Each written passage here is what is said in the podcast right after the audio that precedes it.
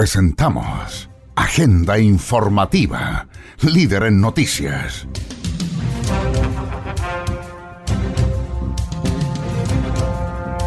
Aquí usted conocerá las principales informaciones ocurridas en las últimas horas en la región de Antofagasta.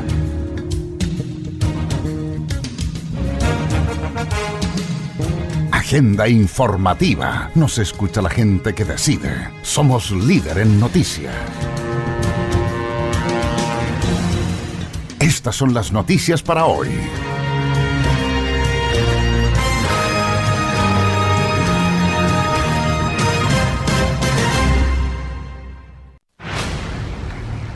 Agenda informativa. Una persona informada puede opinar y en Agenda Informativa le entregamos las noticias veraz y objetivamente. Esta es la etapa más compleja.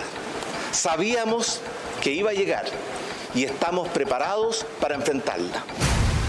Hacemos un llamado a quienes puedan hacerlo a que se queden en sus casas. Hacemos un llamado también al gobierno a proteger a los trabajadores y trabajadoras. Que tengan sospecha de coronavirus, lleguen al servicio de urgencia del hospital si lo dice Agenda Informativa, es verdad. Hoy se confirmaron dos casos de coronavirus en Calama.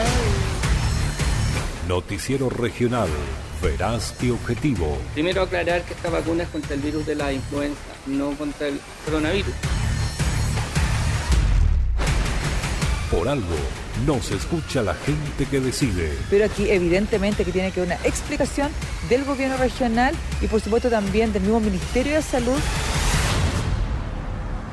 Agenda informativa. Hola, ¿cómo están? Bienvenidas, bienvenidos. Placer enorme de saludarles y de acompañarles en esta edición 300 de Agenda Informativa, emisión 461 Aquí le vamos a detallar y contar las principales informaciones que han ocurrido durante las últimas 72 horas y que ha preparado el Departamento de Prensa de Radio Litoral de Mejillones 104.3 y su extensa red de radioemisoras. Agenda informativa. Nos escucha la gente que decide.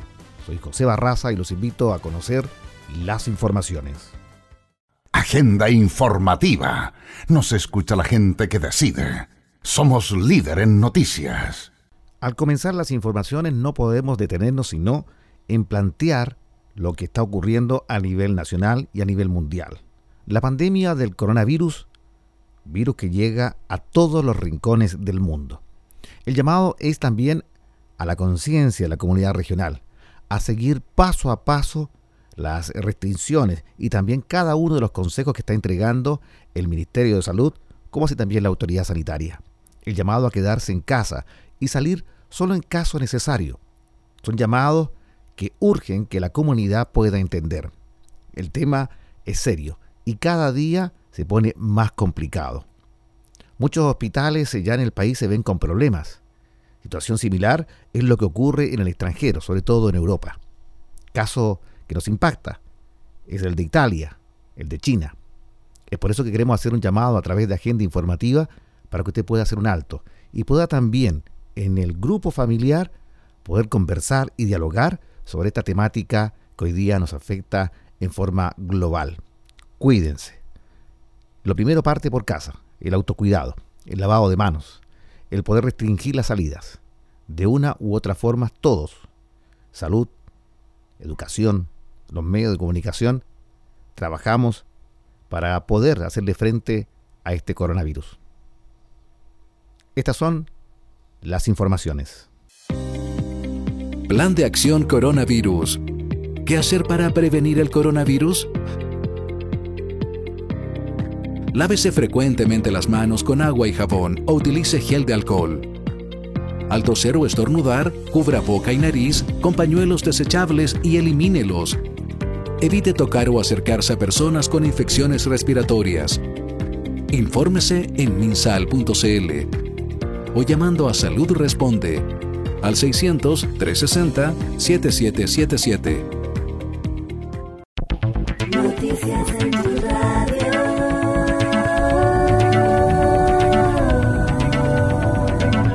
Agenda informativa a través de Radio Atlanta FM 103.9 en Antofagasta.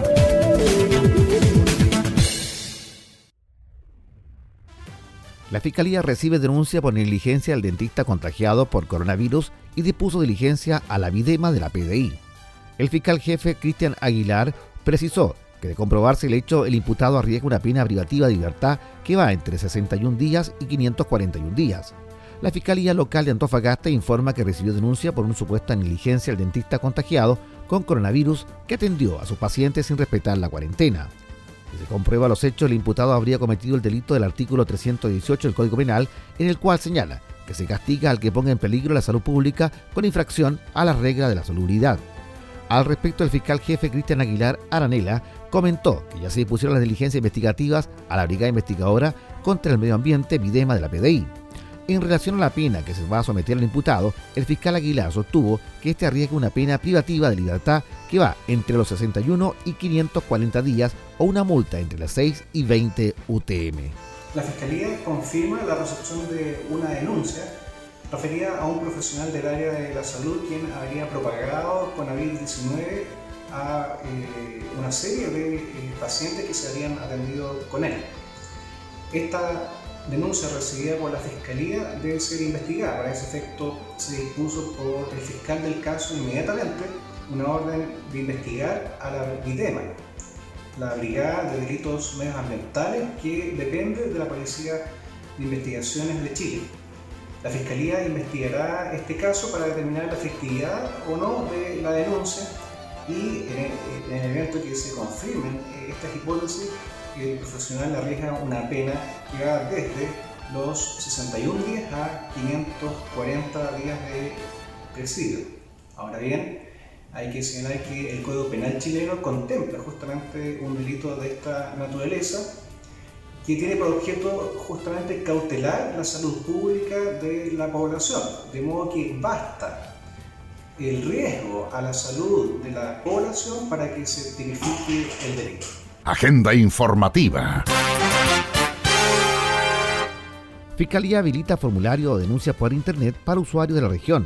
Así lo informó el fiscal regional Alberto Ayala, quien indicó que la medida busca evitar que los usuarios se trasladen a las calles para hacer este trámite arriesgándose al posible contagio con el coronavirus. La Fiscalía Regional Antofagasta informó que ya se encuentra disponible un formulario que permita realizar denuncias virtuales a través de Internet. Esta iniciativa busca evitar el traslado de las personas a las fiscalías locales de Antofagasta, Calama, Mejillones, Tocopilla y Taltal para efectuar sus denuncias de forma física y que se expongan al posible contagio con coronavirus, que ya llegó a nuestra zona. Al respecto, el fiscal regional Alberto Ayala Gutiérrez comentó que aquellas personas que hayan sido víctimas de un delito desde ahora podrán hacer la denuncia de forma online o virtual. Para ello, las personas deberán realizar los siguientes pasos. Primero, acceda a la página web institucional www.fiscaliadechile.cl y luego ingresa o realiza tu denuncia de forma online. Segundo, descargue el formulario completo con todos los antecedentes requeridos y guárdelo en su computador o tablet. Con esta información podremos tomar conocimiento del delito denunciado e iniciar la investigación correspondiente para este caso. Tercero, dependiendo del lugar de ocurrencia de los hechos, busca el correo electrónico correspondiente a la Fiscalía Regional o local y envía el formulario que ya lo tenías guardado en tu computador o tablet. En caso de la región de Antofagasta, debes enviar el formulario completo al correo institucional de la Fiscalía Local donde se cometió el delito. Denuncias Antofagasta Denuncias Mejillones ministeriopúblico.cl. Denuncias Tocopilla minpublico.cl. Denuncias Calama minpublico.cl y denuncias Taltal minpublico.cl atención de público, cabe recordar que junto a esta nueva medida se van a habilitar de denuncias por Internet, se agrega la suspensión de atención de público en toda la Fiscalía de la región de Antofagasta. Dicha medida se efectuó para proteger a los usuarios y funcionarios del Ministerio Público del posible contagio con el coronavirus. A su vez, el fiscal regional Alberto Ayala subrayó que ante cualquier consulta de nuestros usuarios respecto a sus causas, se encuentra también disponible nuestro call center 600 333 0000 ante cualquier requerimiento de información. Asimismo, el fiscal Ayala añadió que aquellas personas que posean su clave única o que le fue entregada en alguna oficina local de la Fiscalía pueden ingresar a la página web www.fiscaliadechile.cl y acceder a Mi Fiscalía en línea, donde podrán consultar de manera virtual la información de la causa. Con el objeto de proteger a los usuarios de la Fiscalía de Chile, la Fiscalía Regional de Antofagasta ha adoptado una serie de medidas. La primera de ellas consiste en que se ha habilitado un sistema de denuncias por Internet. Si usted ha sido víctima de un delito, puede efectuar la denuncia a través de Internet en tres simples pasos. El primero es ingresar a la página institucional, esto es www.fiscaliadechile.cl. Desde ahí ingrese en la parte superior de este portal a realice la denuncia. En él encontrará un formulario Word de denuncia en la cual al descargarla puede llenar eh, sus datos personales y la denuncia propiamente tal. Una vez que llene eh, aquel formulario, en tercer lugar, de remitir o enviar electrónicamente su denuncia debidamente llenada a alguno de los correos dependiendo de la ciudad en que se ha cometido el delito. Por ejemplo, si el delito fue cometido en la ciudad, de Antofagasta, debe enviar su denuncia al correo electrónico denuncias antofagasta.minpublico.cl. En el caso, si el delito se ha cometido en la ciudad de Calama, debe remitirlo al correo denuncias calama.minpublico.cl y lo mismo con las otras ciudades de nuestra región.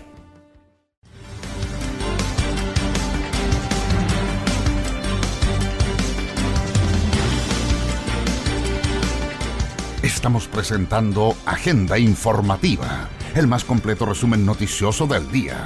Nos escucha la gente que decide.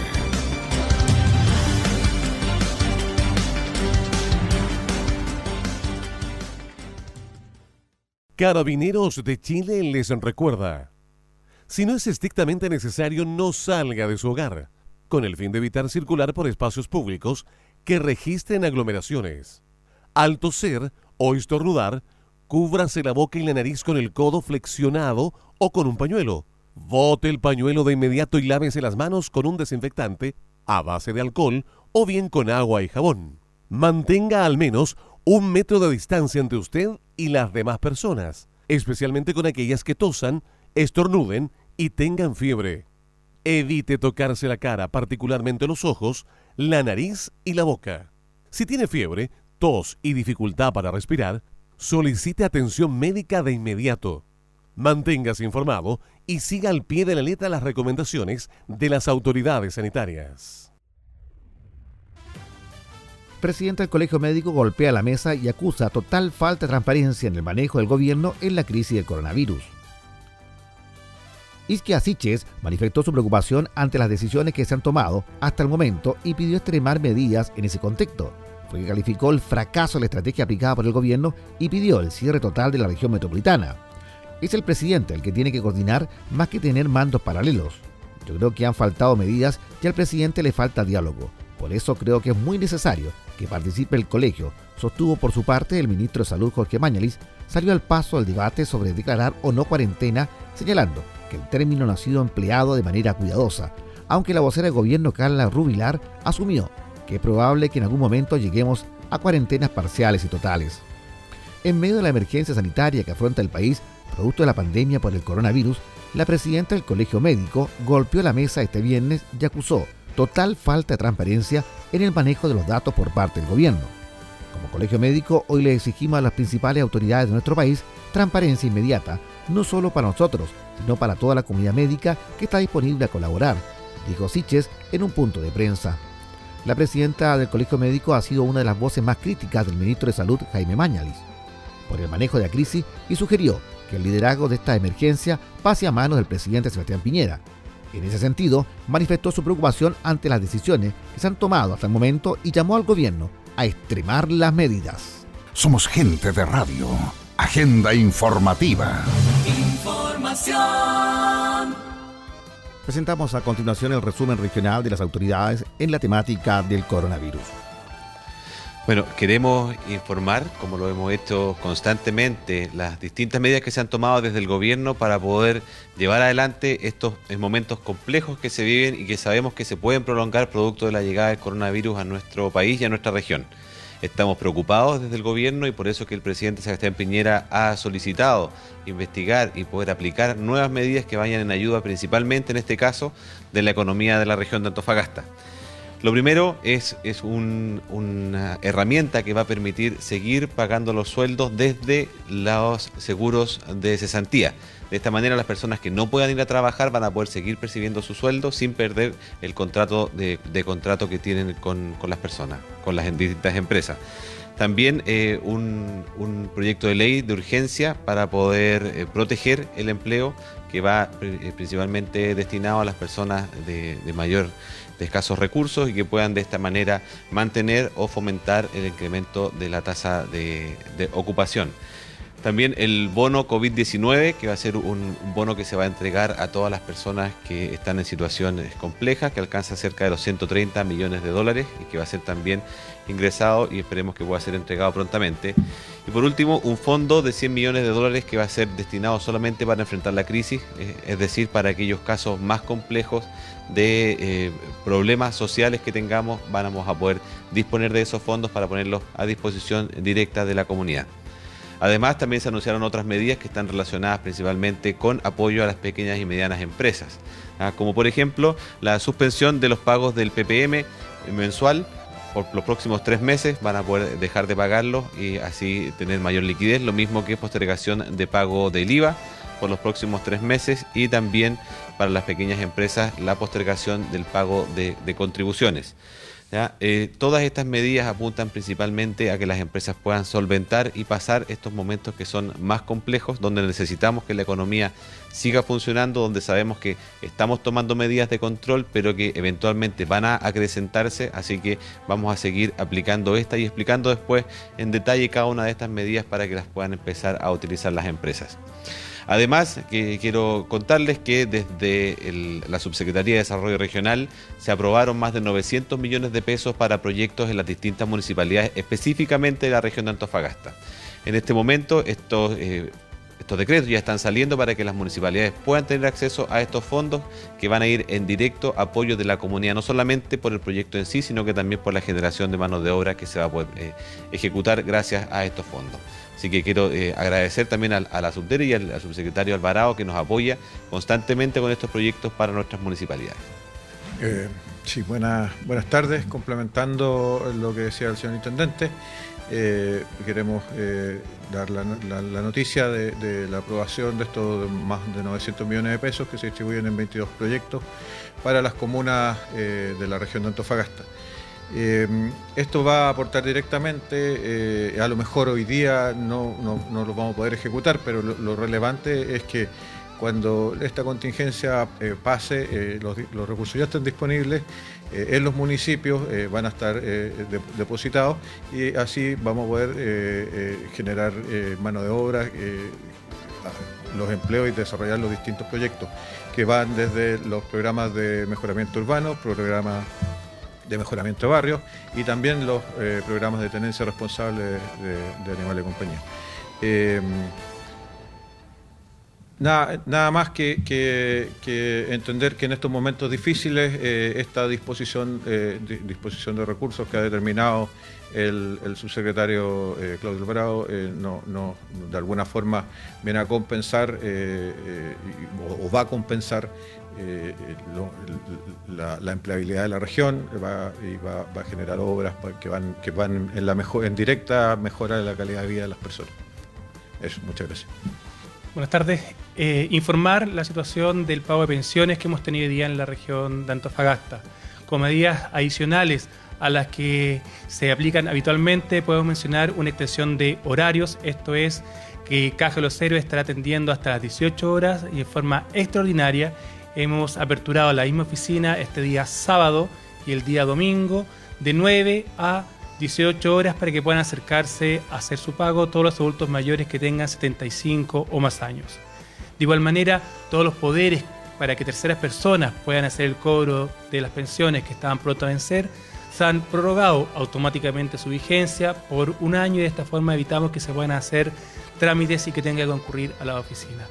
De igual manera, todos aquellos que no puedan concurrir a hacer el cobro de sus pensiones, ya sea porque hoy día se encuentran contagiados o porque se encuentran en una cuarentena por el COVID-19 determinado por la autoridad sanitaria, pueden comunicarse a la línea 600 de IPS, objeto de que se puedan tomar sus antecedentes y podamos concurrir a sus domicilios a efectos de poder pagar la pensión.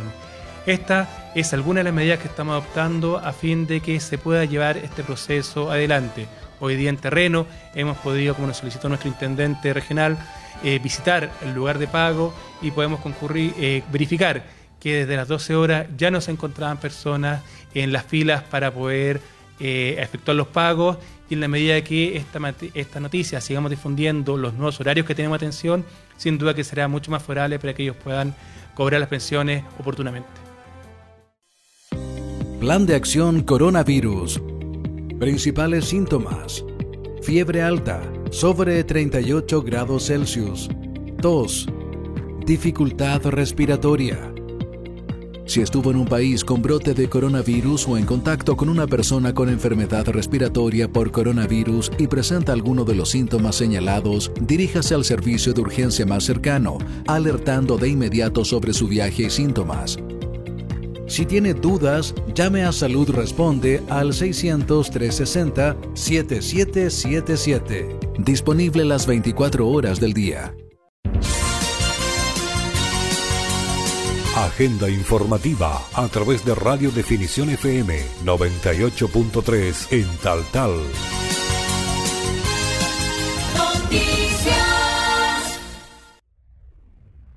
En el contexto del coronavirus, el alcalde de Tal Tal, Sergio Orellana Montejo, se refiere a las medidas tomadas a razón del coronavirus en la ciudad de Tal Tal. Claro que sí, pues tuvimos que viajar a una reunión cierto urgente programada para el día de ayer, donde es alcalde de aquí cerquita de la región, en este caso Mejillones, Sierra Gorda, Antofagasta y por supuesto Tal Tal, eh, tuvimos eh, con nuestro intendente y nuestro general a cargo hoy día de, todo lo que es la emergencia en la región y, por supuesto el sector de Tocopilla, María Elena, Calama, San Pedro de Atacama y Villagüe se reunieron con la gobernadora en Tocopilla en, todo lo que hoy día es la tele la teleimagen o, o el videoconferencia. Yo creo que bajo esa mirada, ¿cierto? Se tocaron temas muy importantes. El primero que siempre hemos tocado y lo seguimos eh, tocando, ¿cierto? Es el tema de que por qué no cerramos nuestras comunas. Aquí podrá mucha gente hablar, decir lo que, lo que piensan, pero tenemos autoridades que hay que respetar y las la autoridades que se respetan, ¿cierto? Son gente que la pone el Estado de Chile, gente que le dan instrucciones de lo cómo tienen que trabajar y que va asociativamente, ¿cierto? Hoy día con el, el organismo rector que es el Ministerio de Salud. Por tal razón, ¿cierto? Nuestro general nos dice de que por el momento no está autorizado cerrar las ciudades. Eh, ahora, de verdad, pues dentro de la comuna uno dice cerremos la ciudad y cómo la vamos a cerrar, cómo vamos a trabajar para poder mantener cierto el cierre, con, con quién tenemos que trabajar. Eh, y creo que tendría que ser con Carabineros o con el ejército, que nosotros tendríamos la facultad para primero que nada para estar cuidando la ciudad. Segundo, como alcalde yo ya paso al plano segundo, nosotros todos los alcaldes de la región estamos hoy día a cargo y al mando de nuestro general y por supuesto después de nuestro intendente. Y después venimos nosotros que somos como dueños o encargados de cada una de las comunas, pero eso no lo da el derecho para determinar tal o cual cosa querer hacer nosotros. Así que bajo esa mirada, cierto, tuvimos temas fuertes primero en esa conversación, después llegaron a los temas que normalmente pasan, que hay gente que por un largo periodo no podía trabajar, gente que por un largo periodo no puede asistir a lo mejor a, ejecutar, eh, tanto particularmente como eh, en, el, ámbito público, ¿cierto?, a, a, su faena, y bueno, y eso ha tomado decisiones que trabajemos como estamos haciendo aquí en el municipio de Altal, eh, con, un, tema de hacer turnos éticos. Eh, tenemos problemas con, en este caso con, los guardias, porque la gran mayoría de gente son sobre 65 años, por ahí estamos manejando cómo solucionarlo. Y también especialmente cierto el tema de educación que hoy día, bajo esta mirada, cierto, cambiamos los horarios, hoy día si entramos a las 8 de la mañana vamos a salir a las 12 del día, si entramos a las 8 y media también vamos a salir a las 12 del día, se corta el, horario que estábamos haciendo nosotros, que era normalmente una de la tarde o 3 de la tarde. Hoy nosotros como... Ah, correcto, a partir del lunes. Ahora nosotros estábamos trabajando hasta las 5 de la tarde, nosotros los jefes, ¿cierto? Pero también vamos a tener que irnos a la casa a mediodía, que es lo que está pidiendo hoy día el, país, ¿cierto? Que estemos en la cuarentena o los cuidados que tenemos que tener en la, eh, en la casa. Esto no es vacaciones, esto no es para estar saliendo a pescarse, a empezar a prohibir también todas las visitas al borde costero y creo que eso es, pues cada medida que vayamos tomando, a lo mejor a veces muchos critican, ¿cierto?, la lentitud de los procesos, pero estamos acostumbrados a eso, esto no es nada nuevo, hoy día hemos estado viviendo una cantidad enorme de experiencia, que, que, las cosas no llegan de inmediato a las soluciones, pero que a medida que va caminando esto tenemos que ir mejorando. Creo que hoy día están abiertas todas las posibilidades de, poder mejorar algunas, algunas falencias.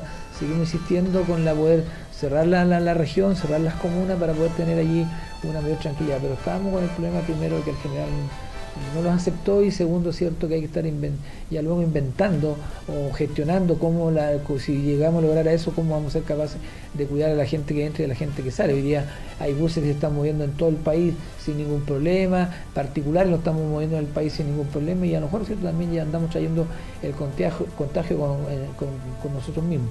Lo que sí en, en este aspecto cierto también a nivel regional se pidió que la gente no empiece a inventar que la gente empiece a hablar con la verdad. Aquí cualquier información que sea malintencionada o equívoca solamente lleva cierto a desordenar todo lo que medianamente está ordenado. Así que también por el mensaje para que mi comuna tal tal, que una de las, como todas las comunas al final, pero una de las tantas comunas que nos dedicamos solamente a estar viendo lo, que creemos que es malo y no, no, no lo bueno, que empecemos primero que nada a gestionar, ¿cierto? Poder hablar con las personas idóneas, con las personas que tienen la información para poder entregársela a la comunidad en estos informes que dan todos como que fuera verdad bajo el celular. Tenemos la historia de nuestro amigo Miguel Finger, tenemos la historia de, ahora del, bus de la ceniza, eh, una cantidad, tenemos la historia de chicos que fueron a Italia, que fueron a pasear y que también lo golpearon. El caso de mi hijo en un juego también apareció igual. Entonces, parémosla con eso. Yo creo que hoy día más que nunca debemos respetando, debemos de, tomar en serio una, cosa que no es jugarreta y que de verdad a medida que entregamos información equívoca, nada más que hacemos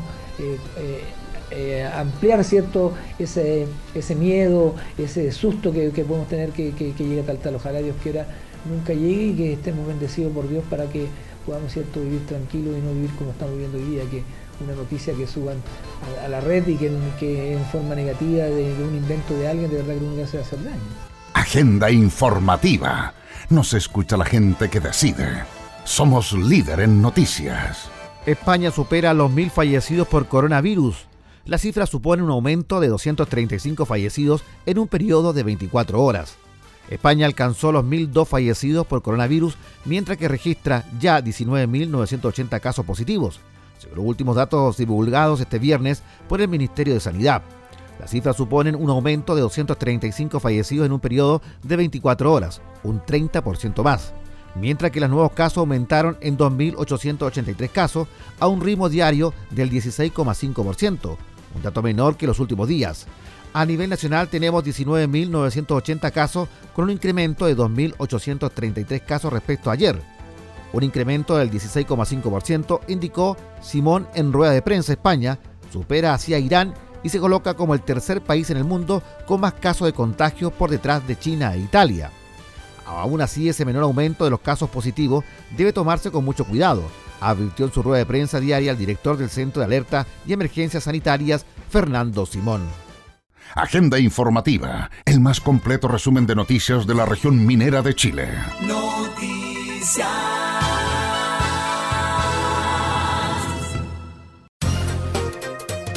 Noticias. Agenda informativa a través de radio FM Mix 100.3 en Calama. Noticias. Minuto minuto.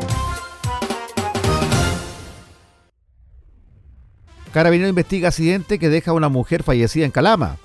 Carabinero de la Subcomisaría de Investigaciones de Accidentes del Tránsito CIAT, Antofagasta y la sección de investigaciones policiales CIP de la primera comisaría de Calama están a cargo de las diligencias que apuntan a dilucidar las causas de la colisión que esta mañana provocaron la muerte de una de las pasajeras de uno de los móviles involucrados. De acuerdo a los antecedentes, los hechos ocurrieron pasadas las 7 a.m. en Santiago Hamberton con hurtado de Mendoza, hasta donde concurre Carabineros del cuadrante 2, puesto en que el lugar una camioneta colisiona con un automóvil donde la pasajera de este último salió eyectada por el parabrisas delantero.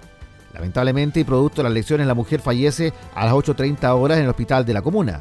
En tanto, el conductor de la camioneta se dio a la fuga trabajando carabineros de la CIP con el fin de establecer la identidad de quien guiaba el vehículo, ya que además mantenía una denuncia por robo, hecho que habría ocurrido momentos antes del accidente. Agenda informativa.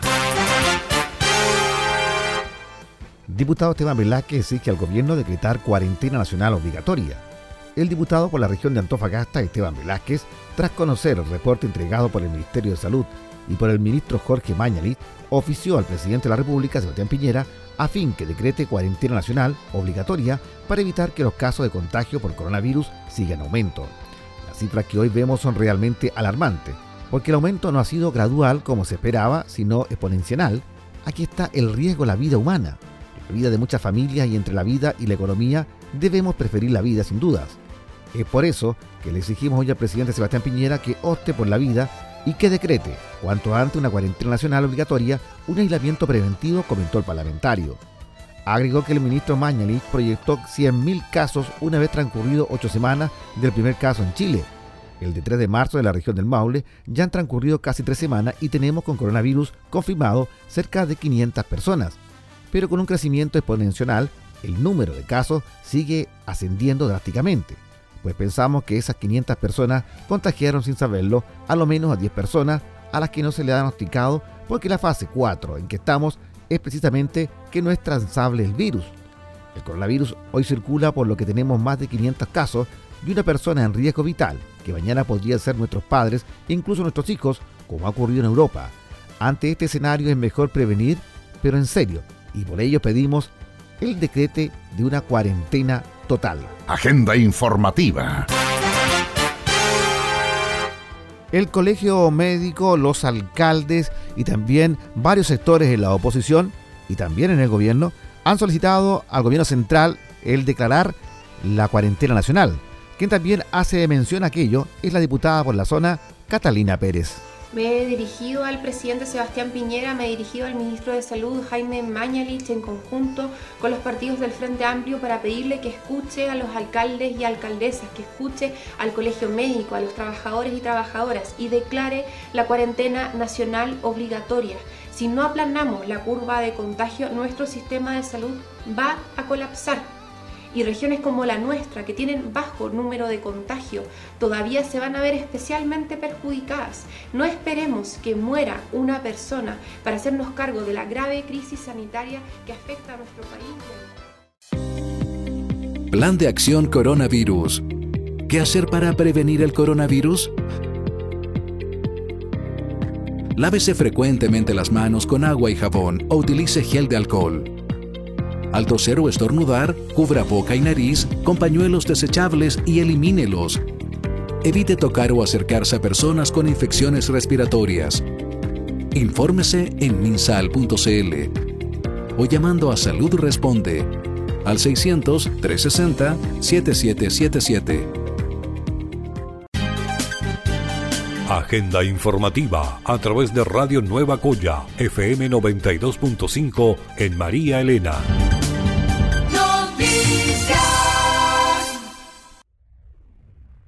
Italia registra un nuevo récord de 627 muertos por coronavirus en un día. De tal magnitud es la tragedia en Europa que hacemos también el llamado de nuestro país a tomar conciencia de este registro. No solamente son números, son vidas humanas y las cuales muchas veces dependen de cada uno de nosotros y de ustedes que están detrás del micrófono. Italia es un registro, con un récord de 627 muertos por coronavirus en un día. En sus manos también está el cuidarse. Somos gente de radio. Agenda informativa. Información. El duro testimonio de una doctora en Italia, a los médicos estamos cerca del colapso psicológico. Muchos son los casos de contagiados y fallecidos en Italia producto del coronavirus. Por eso las historias de pacientes en hospitales se multiplican cada día. Sin embargo, pocas veces se sabe los trágicos relatos que rodeaban los pasillos de los centros médicos en la voz de sus protagonistas, el personal médico. El periódico italiano Corriere della Sera consiguió el testimonio de una doctora que relata los duros momentos que he vivido desde que el coronavirus inundó los pasillos de pacientes que en su mayoría pierden la vida. Cuando estoy a punto de llegar a casa, le advierto a mi esposo que mantenga alejado a los niños. Voy al baño, tiro todo para lavar, me paro en la ducha durante 40 minutos, lo froto con agua y jabón, luego me pongo la máscara y en cualquier caso mantengo a mis hijos a distancia indica una médico cuya identidad no fue identificada por el medio italiano. La mujer señala que los hospitales, el personal médico, tiene ira debido a que consideran que esta situación se pudo haber evitado en el país europeo. No debemos poner a los médicos en condiciones de hacer lo que hacemos. Aquí hay responsabilidades con nombre y apellido. La zona roja del valle de Seriana tuvo que establecerse de inmediato. Los estudios epidemiológicos fueron claros desde el comienzo en Wuhan y la ciencia no es una opinión, enfatizó. Muchos de los pacientes permanecen aislados incluso de su propia familia. Es por eso que al momento de fallecer se encuentran únicamente acompañados de enfermeras y doctores. Hay mucha discusión sobre la eutanasia, pero estas son personas que si tuviéramos los directores de los hospitales podrían hacerlo, indica la profesional de la salud en el texto publicado esta semana en Italia. A los familiares les damos noticias de las muertes por teléfono. Tuve que informarle a dos de los hijos de una paciente que viven muy separados. Ni siquiera podían llorarlo juntos. No digo que sostengan su mano, porque nosotros tampoco podemos hacerlo. Mueren solos. Son envueltos en una tela. Los médicos resistimos, debemos hacerlo, pero ya estamos cerca del colapso psicológico, debido a la fatiga, a las ansiedades, porque estamos perdiendo amigos cercanos, agregó. Noticias.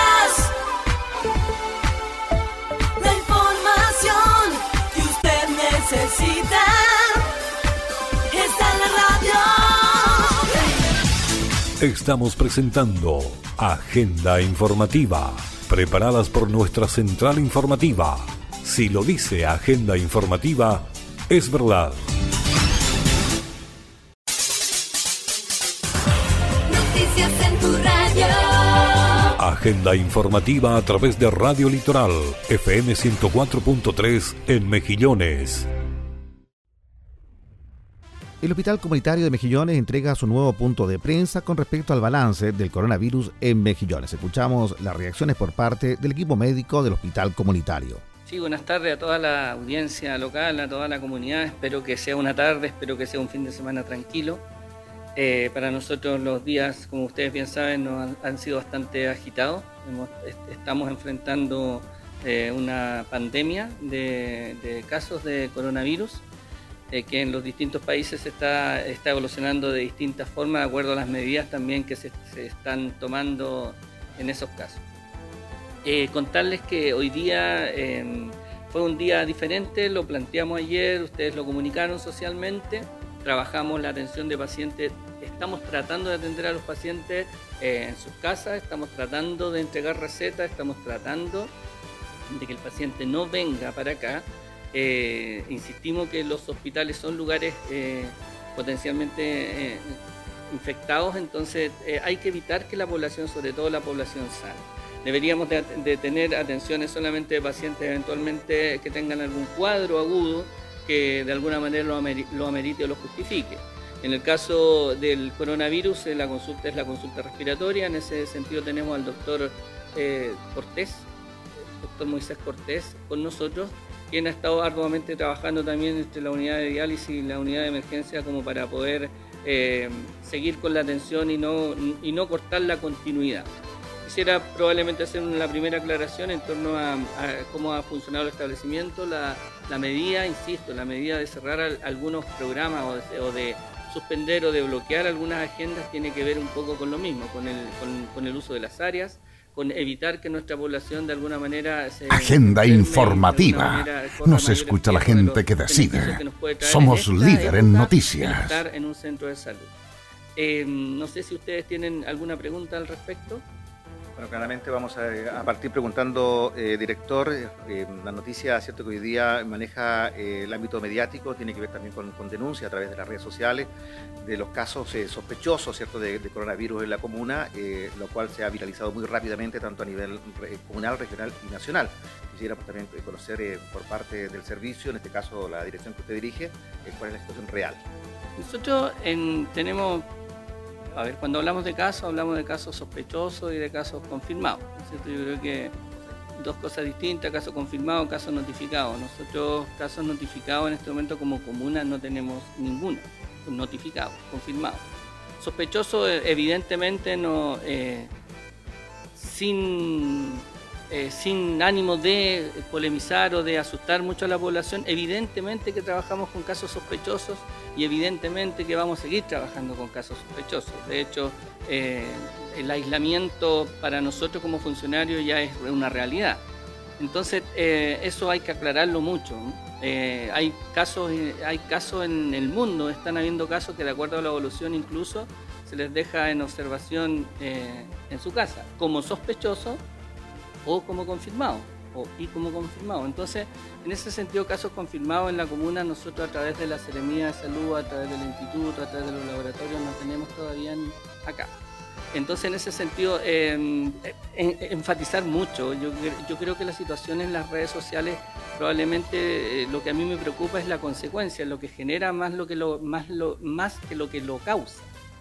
Puedo decir algo, puedo afirmar algo, pero a mí lo que me preocupa es lo que provoco, el efecto que se produce a nivel a, nivel global, a nivel de la comunidad. En ese sentido, eso es un indicador de que la comunidad en realidad hay mucha preocupación, hay muchas aprensiones y evidentemente si, tienen, si son enfermedades que tienen alta contagiosidad, evidentemente la gente se asusta mucho. Pero insistir en que eh, vamos a tener casos eh, en cualquier momento, se van a empezar a confirmar casos, Tocopilla ayer confirmó dos, hoy día tenían otras sospechas más, pero actualmente están con dos.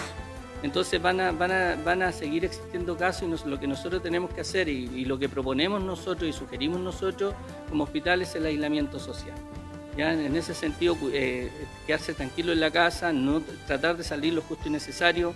Insisto que nosotros en la población mayor de 80 estamos tratando de ir a vacunar a los domicilios. Insisto que nosotros hoy día tratamos en la mañana de entregar recetas a los pacientes para que no vinieran para acá o algún familiar, en fin, una serie, una serie de estrategias como para evitar que la gente salga de su hogar, evitar de que la gente circule mucho, evitar y, ojalá que todos entendamos que esto lo único que tiene hoy día como solución es prevenir.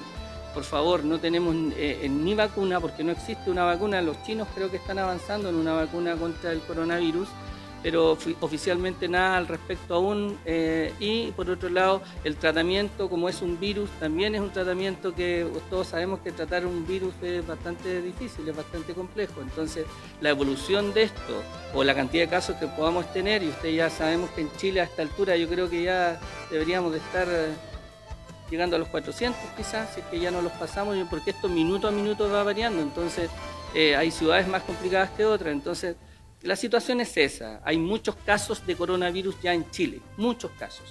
Y se manejan de distintas formas. Manejan desde una casa hasta un hospital, hasta un ventilador mecánico, sobre todo en, grupos de riesgo, ¿no es cierto? Entonces, ahí la población tiene que ser, sobre todo en Mejillones, tenemos que, ojalá como comunidad, podamos trabajar en conjunto para poder evitar estos casos claramente entonces para dar paso también a otros medios de comunicación, dejando en claro lo que conversábamos con el médico y también con el director, haciendo la salvedad de casos confirmados de coronavirus, sería Mejillones hasta ahora cero. Eh, situación distinta tiene que ver con los eh, casos ciertos eh, sospechosos que maneja en este caso el recinto asistencial. Exactamente. ayer tuvimos una, videoconferencia con gente del Ministerio de Salud, junto con representantes del resto de los hospitales comunitarios de la región, consultorio, hospital regional de infectólogos, ya la gente más que todo con gran importancia a nivel regional. Ya, ¿qué es lo importante? Esto al ser una enfermedad nueva, ser una enfermedad desconocida, hay muchas definiciones que han ido variando al pasar de los días. Ya, eh, bien conversaba don Marcelo, el tema de casos sospechosos el, caso, el tema de casos confirmados son eh, definiciones bastante distintas que nos modifican también a nosotros como médicos, como personal de salud, la conducta que tenemos que tomar con el paciente. ¿ya? Eh, el director conversaba que actualmente no hay casos confirmados de coronavirus. ¿ya? Para, para catalogar a un paciente como caso confirmado hay que tomar el examen confirmatorio. ¿ya? Sin embargo, el examen confirmatorio está con ciertos criterios de inclusión que están definidos por las organizaciones regionales. ¿ya? Eh, ¿Qué significa eso? Que lamentablemente cualquier paciente con síntomas respiratorios, con un poco de dolor de garganta, con un poco de tos, nosotros no le podemos tomar el examen a todos esos pacientes ya sería lo ideal claramente, ya, pero lamentablemente el examen es bastante caro, bastante escaso, por lo que como que como personal médico, personal clínico hemos tomado ciertas conductas, a qué paciente tomar el examen, a qué paciente mandar para la casa, a qué paciente considerar como paciente de bajo riesgo y que pueda continuar su vida eh, de forma habitual. Ya son definiciones bastante técnicas, eh, por así decirlo, el hecho de tener fiebre, el hecho de haber estado en contacto directo con casos confirmados, el hecho de haber viajado a zonas de riesgo, ya son definiciones que van variando día a día dependiendo de la realidad nacional. Ya hay que entender que el hecho de que hayamos pasado de etapa 1 a etapa 4 a nivel nacional nos va variando todas las conductas que nosotros tenemos que tomar. ¿ya? ¿Qué es lo importante? Actualmente estamos en fase 4. ¿Qué quiere decir eso? Que genera, que principalmente no nos cambia la conducta el hecho de confirmar o no confirmar la infección. Ya lo que sí nos cambia la conducta es mandar a pacientes a cuarentena en caso de que tengan signos de riesgo o signos de, de probable infección. Pero por lo que le explicaba anteriormente, no le podemos tomar el examen a todos los pacientes. Ya el examen está restringido para pacientes de mayor gravedad, pacientes en que tengamos que probablemente mandarlo intubado en Antofagasta.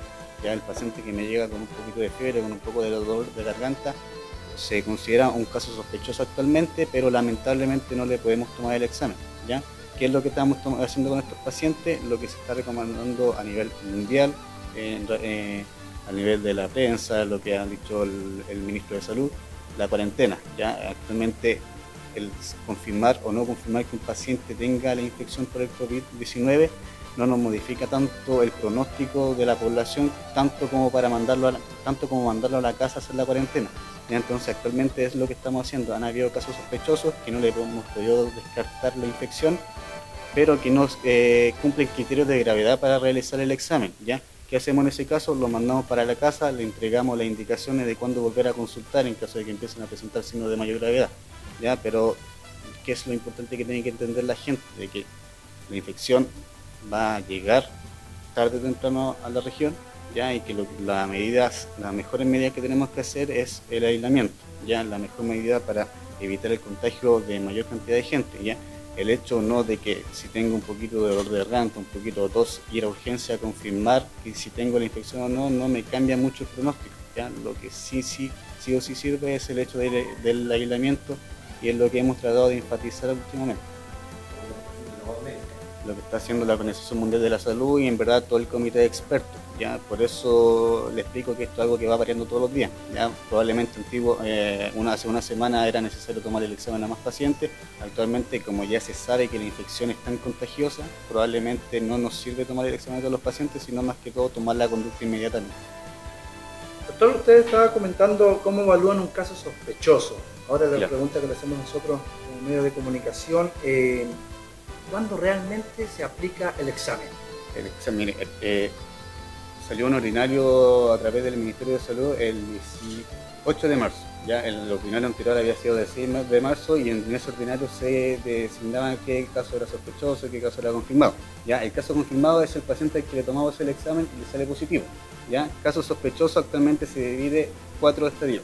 Ya paciente con síntomas respiratorios que haya estado de viaje a alguna zona de riesgo, ya, a algún país extranjero, eh, paciente con síntomas respiratorios que haya estado en contacto con algún caso confirmado de coronavirus.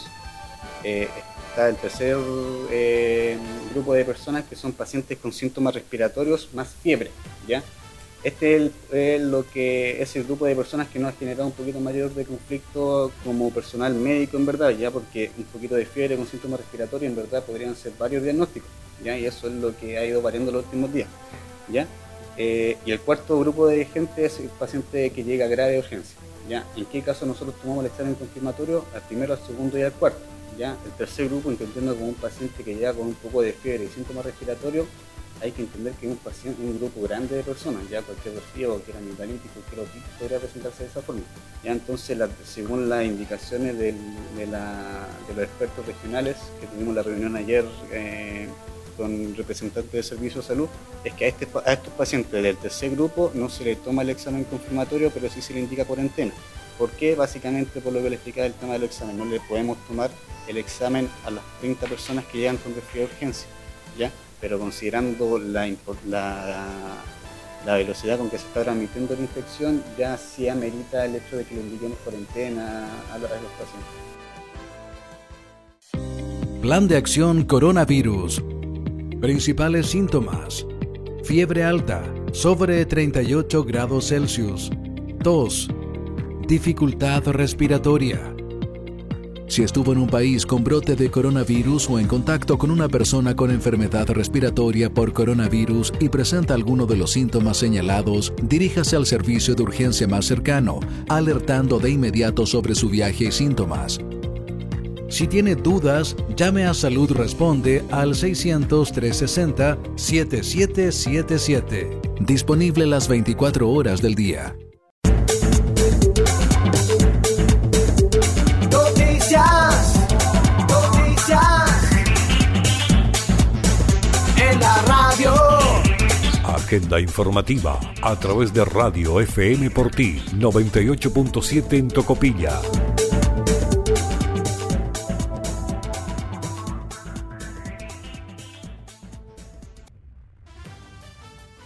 En la entrevista del día escuchamos al científico cubano Luis Herrera, gentileza de Telesur. Telesur tiene hoy el honor de contar con la presencia del doctor Luis Herrera. Él es el creador del medicamento interferón alfa 2B humano que se utiliza actualmente en varios países para tratar a pacientes contagiados con el COVID-19. Me gustaría darle la bienvenida de inmediato al doctor Herrera. Gracias por estar con nosotros, doctor. Doctor, primero que todo, Empecemos por lo más básico. El interferón. El interferón, tengo entendido que es una proteína en la célula. ¿Qué es el interferón antes de entrar de lleno en lo que es el medicamento propiamente? ¿Qué es el interferón, doctor? Sí, el interferón es una linfoquina, como usted dijo anteriormente, una proteína de relativamente pequeño peso molecular. Tiene unos 22.000 Dalton de peso molecular. Y esta proteína eh, no actúa directamente sobre el virus. No es el caso de un anticuerpo que eh, se une al virus lo neutraliza. Esta proteína actúa eh, mediando todo un conjunto de, reacciones a nivel de la célula que, que, desencadenan mecanismos que interfieren con la multiplicación del virus. De hecho, el nombre le viene de ahí, de que interfiere en este tipo de multiplicación. Esta proteína juega un papel en la célula eh, y en el organismo en su conjunto. El organismo tiene diferentes niveles de defensa desde la piel, que constituye un primer nivel de defensa, de ahí tan importante que se mantenga la integridad de la piel, y otros mecanismos de defensa inespecíficos. El interferón pertenece a este conjunto de mecanismos de defensa inespecíficos. Es, una, es un mecanismo de defensa de la célula. Es un mecanismo de, defensa de la célula establecido. ¿Cuál es la relación entre el interferón y el coronavirus? En la epidemia que ocurrió en Qatar de otro coronavirus, en este caso procedía de un camello, se trata de una zoonosis, o sea, de una enfermedad o de un virus que tienen los animales que se multiplica en los hombres y en algunas ocasiones esos virus eh, resultan ser patógenos para el hombre. Este es el caso del coronavirus COVID-19, que no proviene ya de un camello, proviene de un murciélago, según refieren, y su multiplicación en, en las células humanas motivó la aparición de, esta, de este tipo de enfermedad.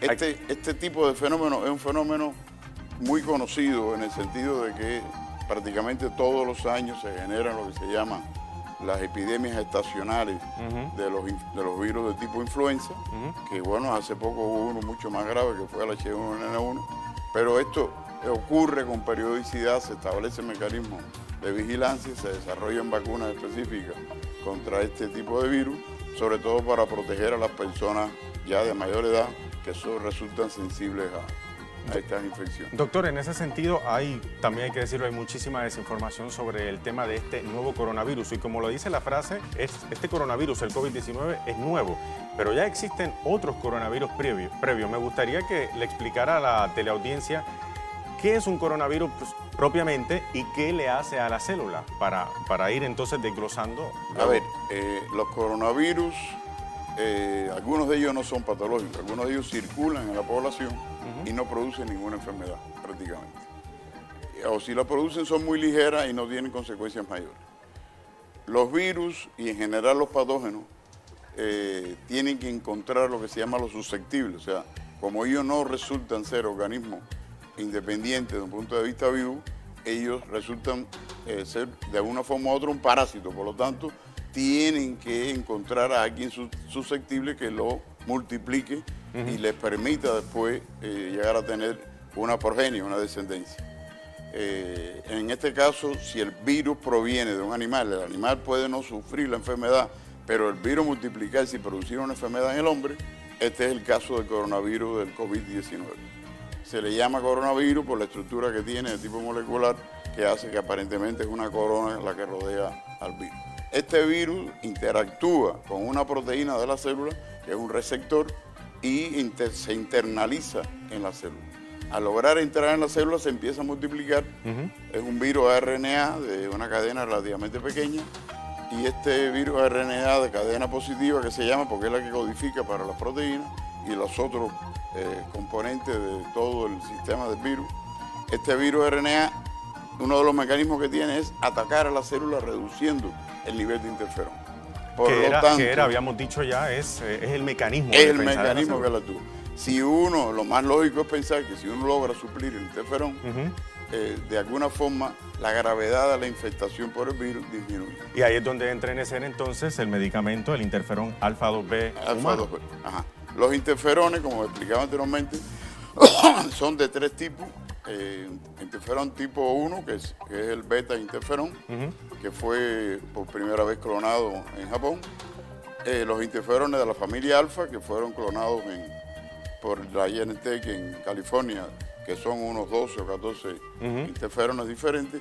Y el interferón tipo 3, que es el interferón gamma, que también se ha empleado anteriormente en, en medicina.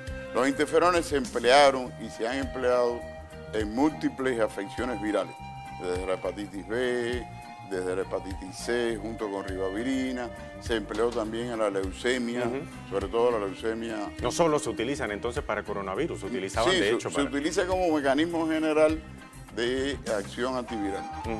Lo que sucede es que eh, estas afecciones, por ejemplo, en el caso de la hepatitis C, aparecieron eh, o se encontraron ¿no? medicamentos más, más efectivos que el, que el interferón y la ribavirina, y estos medicamentos más efectivos que logran niveles muy altos de curación, logran, eh, han logrado jugar el papel que anteriormente jugó el interferón. Sin embargo, el interferón sigue siendo una especie de, de medicamento que se tiene ante una eventualidad de una afección viral y no se cuenta con una respuesta inmediata, él puede ser un elemento positivo. Y eso es lo que se ha encontrado hasta el presente en, en el caso este de China, que es uno de los países que, el país que primero enfrentó el- esta, esta última epidemia de Ahora, ahora que, doctor, que todo el mundo está hablando precisamente del interferón alfa 2B, el recombinante cubano, hay que mencionar, porque hay muchas personas que piensan que esto es, esto es una vacuna. Esto no es una vacuna, esto, no es, un medicamento para tratar a los pacientes. Exactamente, usted está absolutamente correcto. Las vacunas, eh, las hay de dos tipos fundamentales, las llamadas vacunas preventivas, que se emplean sobre todo en los niños, que les permite prácticamente prevenir la enfermedad, más de nueve o diez enfermedades, de una forma muy efectiva. Se diría que es uno de los medicamentos más efectivos que han existido. Eh, en Cuba se, se emplea casi al 99, 99% en toda la población, un grupo grande de vacunas y un grupo grande de enfermedades han desaparecido completamente. O sea, hace años y años que no hay hepatitis B, que no hay sarampión, que no hay parotiditis, que no hay ninguna de esas enfermedades que logran ser prevenidas a base de, de vacunas. Y si Eh, fuéramos a hablar de cómo opera el interferón alfa 2B en el tratamiento a los pacientes que ya están contagiados con el COVID-19, este nuevo coronavirus, si lo pudiéramos explicar, si pudiéramos hacer un dibujito, ¿cómo funciona eso? A ver, eh, yo voy a decir algo que a lo mejor la gente eh, le puede resultar. El, eh, la- el ataque a una, a una. Célula. No, no. El ataque a una epidemia como esta depende mucho de cómo el sistema de salud es capaz de estructurar una respuesta efectiva. Eh, nuestra apreciación es que en Venezuela, en este momento, se tiene una, una- una respuesta efectiva contra esta enfermedad. Eh, Venezuela es un país grande que tiene fronteras casi incontrolables, o sea que la situación epidemiológica no es sencilla y por lo tanto las medidas que se están tomando en Venezuela son medidas muy correctas porque aunque sean medidas drásticas, responden a una realidad sanitaria que es necesario resolver. Por otra parte, eh, aunque todos los seres que formamos parte de los seres humanos, el Homo sapiens, eh, eh, somos muy cercanos unos a los otros, hay diferencias. Hay diferencias culturales, diferencias étnicas, diferencias de respuesta. eh, hay, existen heterogeneidades propias de la variabilidad que tiene la, la especie humana. Entonces, las características de una población como la venezolana no es la misma que la que existen en Asia. Ellos tienen más sensibilidades a algunas cosas y nosotros las tenemos más a otras. Y el manejo de una afección como esta, ante la cual no se tiene una solución definitiva como sería una vacuna, es un manejo que, que requiere de un alto grado de organización, de capacidad de respuesta, de ser eh, muy efectivos e inteligentes en lograr que las menores consecuencias posibles en la población Porque si usted logra evitar que la, que la afección ataque y sea letal a un grupo de personas, esto pasa sin ser una cosa de grandes consecuencias para la población.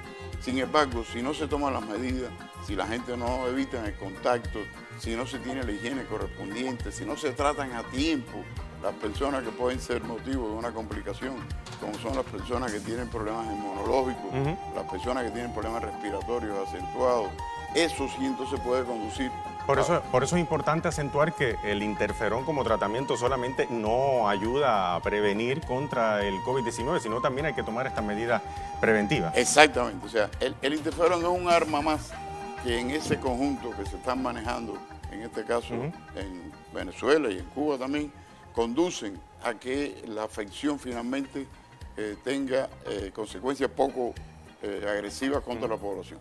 Porque lo importante aquí es evitar que alguien eh, muera o que se encuentre en situación muy delicada debido a la afección. Todas las noticias, solo aquí en Agenda Informativa. Nos escucha la gente que decide. Con la mejor información.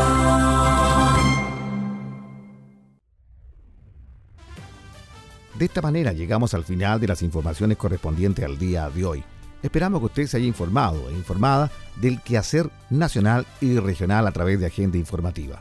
Y recuerde de mantener y llevar a cabo cada una de las exigencias y también consejos que entrega el Hospital de Mejillones, de Antofagasta, el de Tocopilla, el de Calama y todos los centros asistenciales de la segunda región.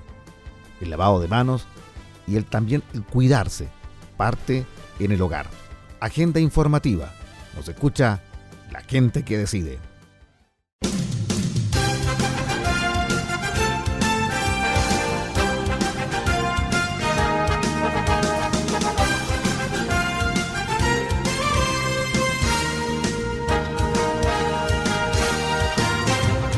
Usted ha quedado informado e informada de lo más importante acontecido en las últimas horas en la región minera de Chile. Hemos presentado Agenda Informativa, líder en noticias.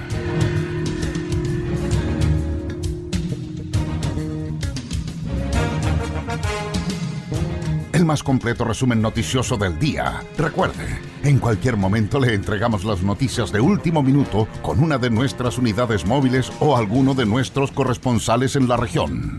Fue Agenda Informativa. Nos escucha la gente que decide.